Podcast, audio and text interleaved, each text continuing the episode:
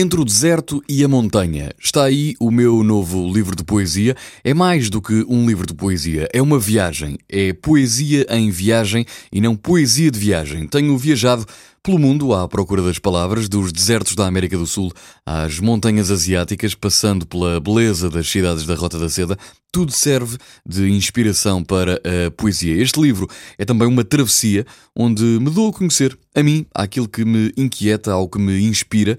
Aqui estão poemas escritos durante as minhas viagens ao Sri Lanka, ao Uzbequistão, Quirguistão, Turcomenistão, Colômbia, ou até mesmo uma viagem pelo interior. A poesia é outra forma de viajar. Entre o deserto e a montanha são 176 páginas onde me dou de facto a conhecer e onde espero que possa também caber um pouco do seu tempo. Já está à venda.